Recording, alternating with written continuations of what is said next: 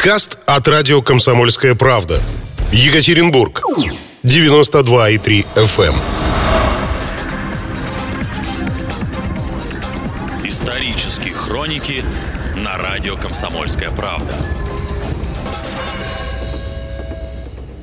Ну, мы напоминаем, у нас в гостях, э, как всегда, по четвергам Андрей Ермоленко. Это наш уже полюбившийся всеми радиослушателями историк, Да, засмущали. который рассказывает всегда про, э, несмотря на то, что э, про историю, но это всегда какая-то актуалочка, да, как, как в общем-то, и сегодня. Да, также и в этот раз э, история, которая всех взволновала в- на прошлой неделе не только россиян, но и весь мир, который сейчас начинает реагировать на эту тему очень болезненно для нас.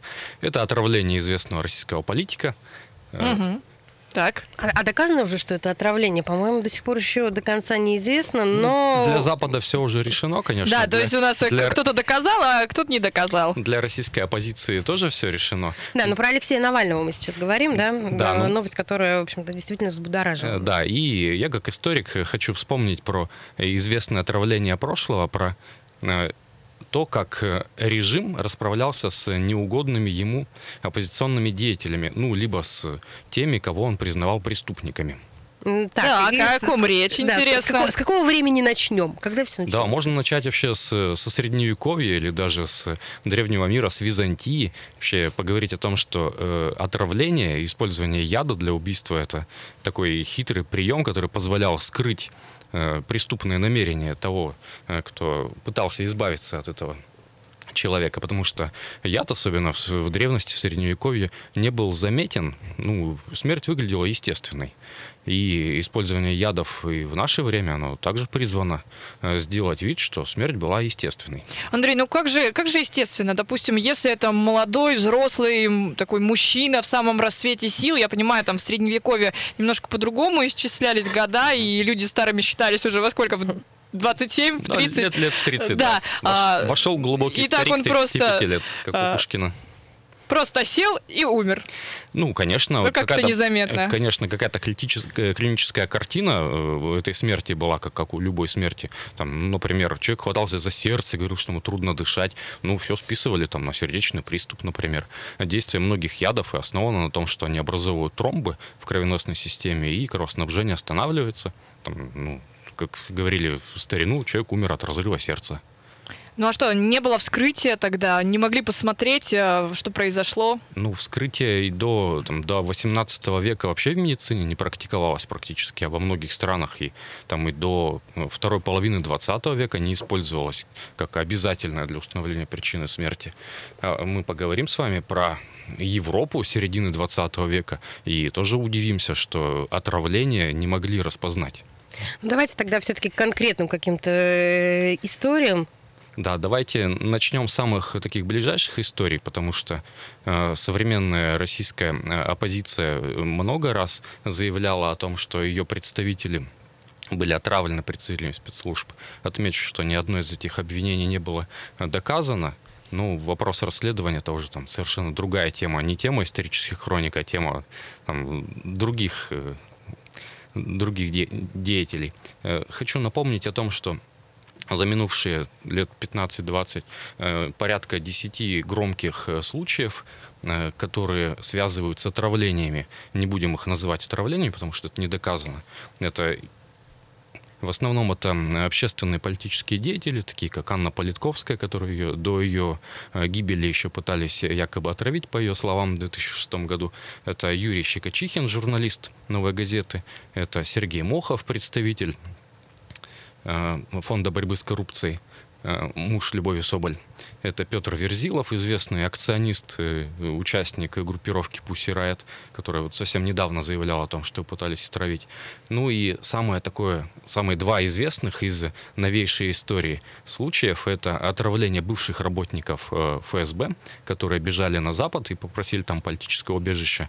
Это совсем вот свежая история прошлогодняя про Скрипалей и про двух этих удивительных деятелей, которых там на Russia Today у Симонян показали.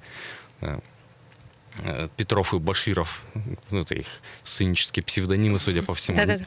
Не помню, как, какие там раскопали их настоящие имена. И это отравление э, Александра Литвиненко в 2006 году, также бывшего работника ФСБ, который попросил политическое убежище на Западе. И его, по мнению э, Запада, отравили, отравили, кстати, в кафе через э, напиток, через чай, судя по всему, э, в который был подмешан не просто яд, а э, вещество, которое содержало радиоактивные изотопы. То есть человек был э, не просто отравлен там, токсическим действием яда, но отравлен там, воздействием радиации на организм. Конечно, страшная смерть. Э, Более подробно хочется поговорить про отравление, которое состоялось э, в середине 20 века. Э, Событие, которое там было нашумевшим еще для всего мира, это убийство лидера Организации украинских националистов в Мюнхене Степана Бандеры. Да, такой ре- резонансный. Да, Степан Бандера сейчас считается на Украине, э, ну, современной Украине, таким национальным героем, и там, и такое повышенное внимание к нему приковано, ему устанавливают памятники, его даже ненадолго, ему присвоили звание Героя Украины, по-моему, в 2011 году, ну, потом быстро отменили, потому что поняли, что э, душок у этой истории не очень хороший.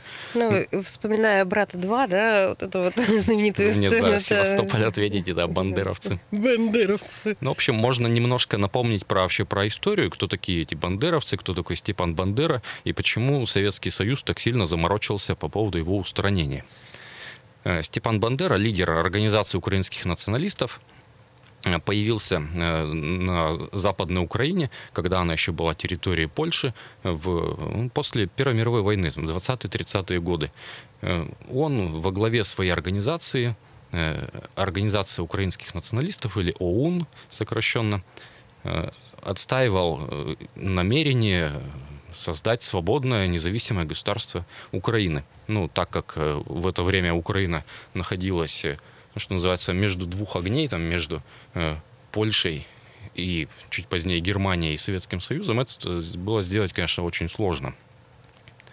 И представилась э, для украинских националистов прекрасная возможность создать свое государство в 1941 году, в июне, э, во Львове уже 30 июня 1941 года, через неделю после начала Великой Отечественной, Западную Украину, в частности город Львов, уже взяли войска вермахта. И в тесном сотрудничестве с фашистской Германией Степан Бандера объявил о создании независимого украинского государства. Э, В акте провозглашения независимого украинского государства было зая- заявлено, что э, их союзником является там, великий вождь Адольф Гитлер, что Великая Германия там союзник великого украинского народа, и вместе они будут бороться против там общего врага э, Советской России и большевизма. В общем, э, мне как историку этого вполне достаточно, чтобы определить место Степана Бандеры в истории и признать его там, положительным или отрицательным персонажем, ну, более того, даже военным преступником. Хотя у него очень много защитников, э, у бандеровцев, как у сторонников независимости Украины тоже очень много защитников не только в самой Украине, но и в современной России. Э, Многие считают, что это люди, которые там имели право и правильными методами отстаивали независимость Украины. Ну, я считаю, что сотрудничество с преступным режимом, который осужден вообще-то и международным Нюрнбергским трибуналом в 1945 году, да и факты, э, которые этот э, режим творил, там, например, создание львовского гетто, уничтожение евреев, ну, как бы, что тут говорить про Степана Бандеру? Собаки собачья смерть, что называется. Извините меня, там, украинские националисты, если вы вдруг слушаете радио «Комсомольская правда» в Екатеринбурге. В общем, как до него было дотянуться после войны, это такая нетривиальная задача для советских спецслужб. Ну, и я думаю, что как раз эту тему мы продолжим. Очень интересное начало. Оставайтесь с нами, буквально ненадолго прервемся.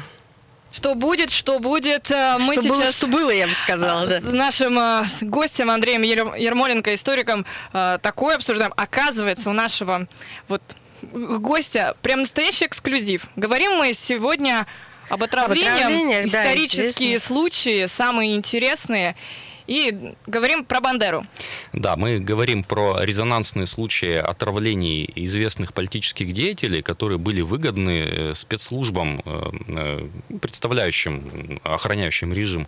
И подробно поговорим про такое самое резонансное политическое убийство, отравление лидера Организации украинских националистов э, Степана Бандеры. Мы поговорили в первой части программы про то, что Степан Бандера э, является лидером и идеологом создания независимого украинского государства, причем создание его не просто так, а в союзе с Адольфом Гитлером, там, в тесном сотрудничестве с германским фашизмом на территории Украины, на территории Западной Украины.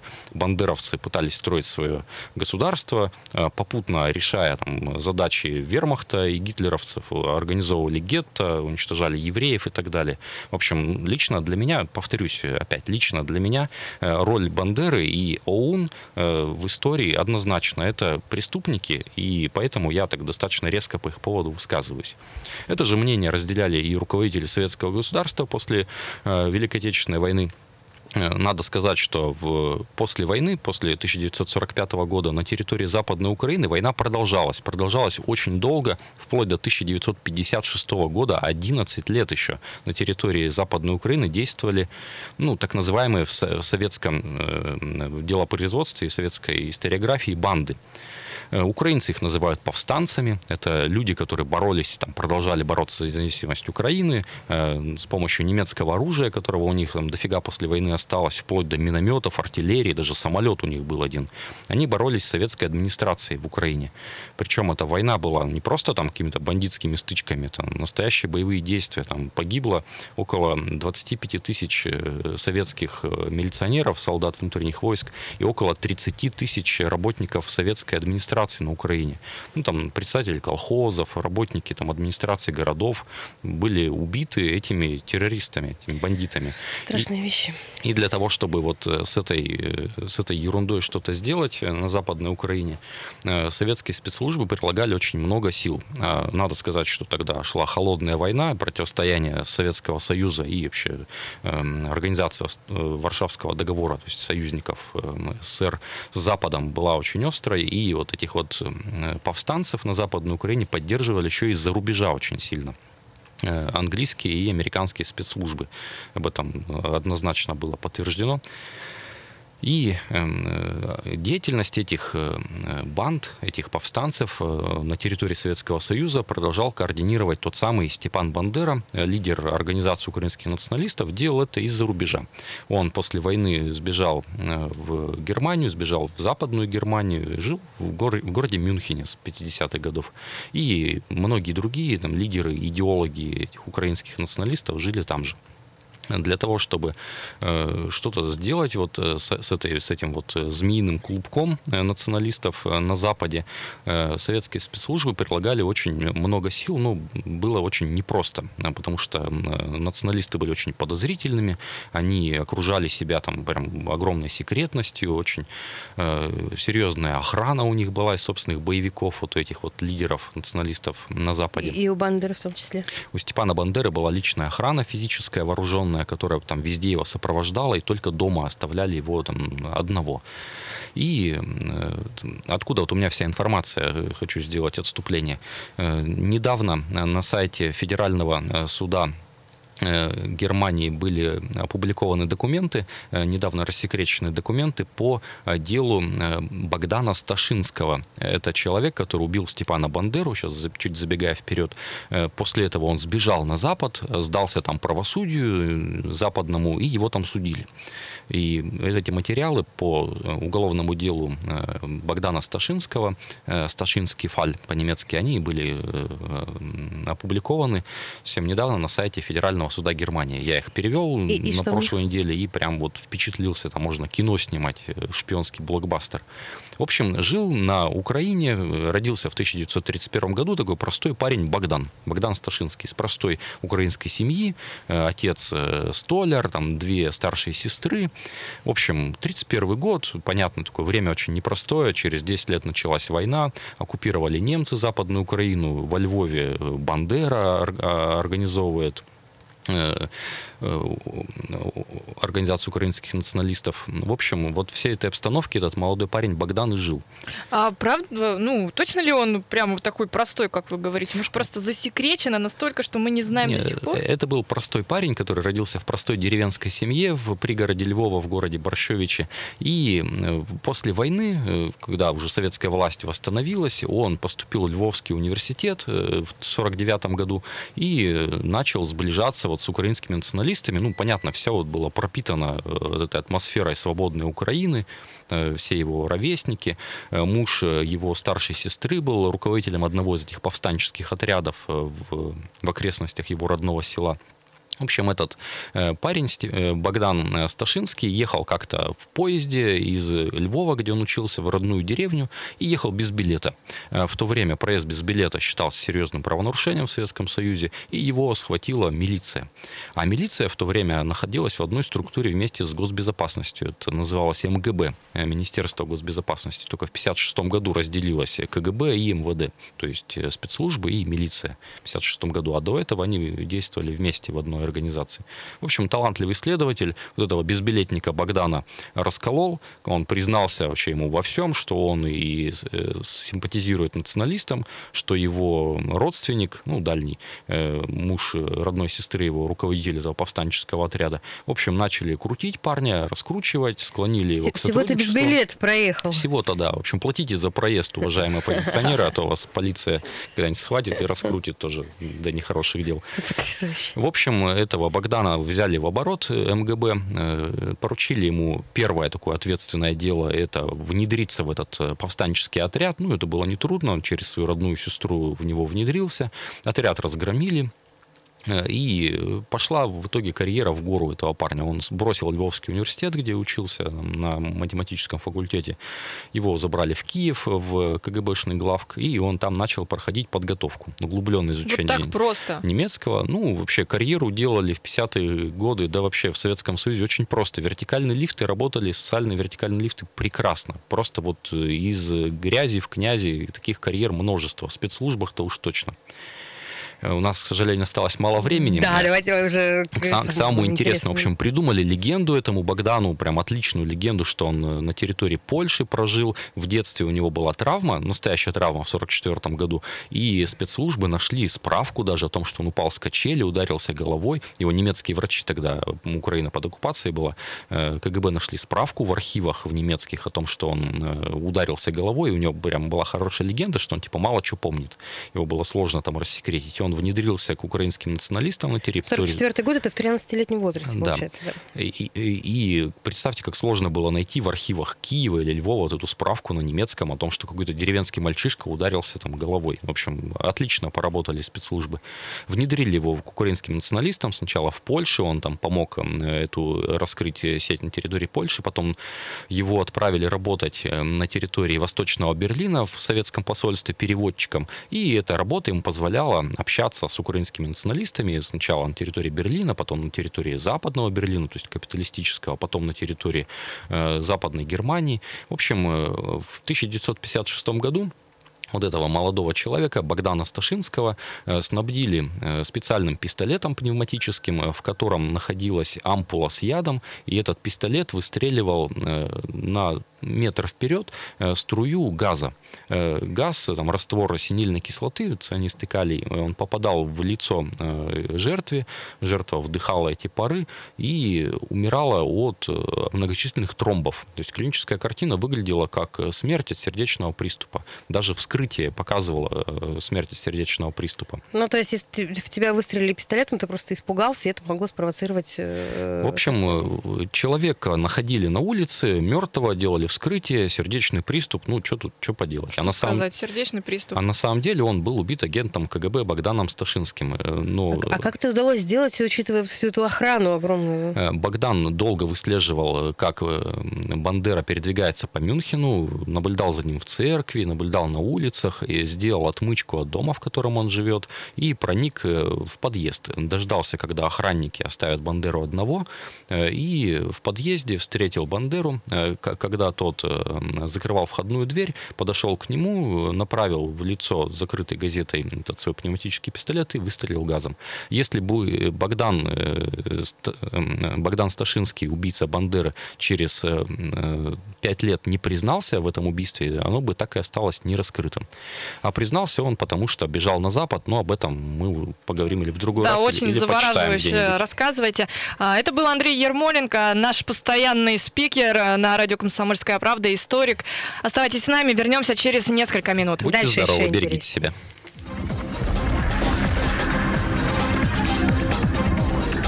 Исторические хроники на радио «Комсомольская правда». Подкаст от радио «Комсомольская правда». Екатеринбург. 92,3 FM.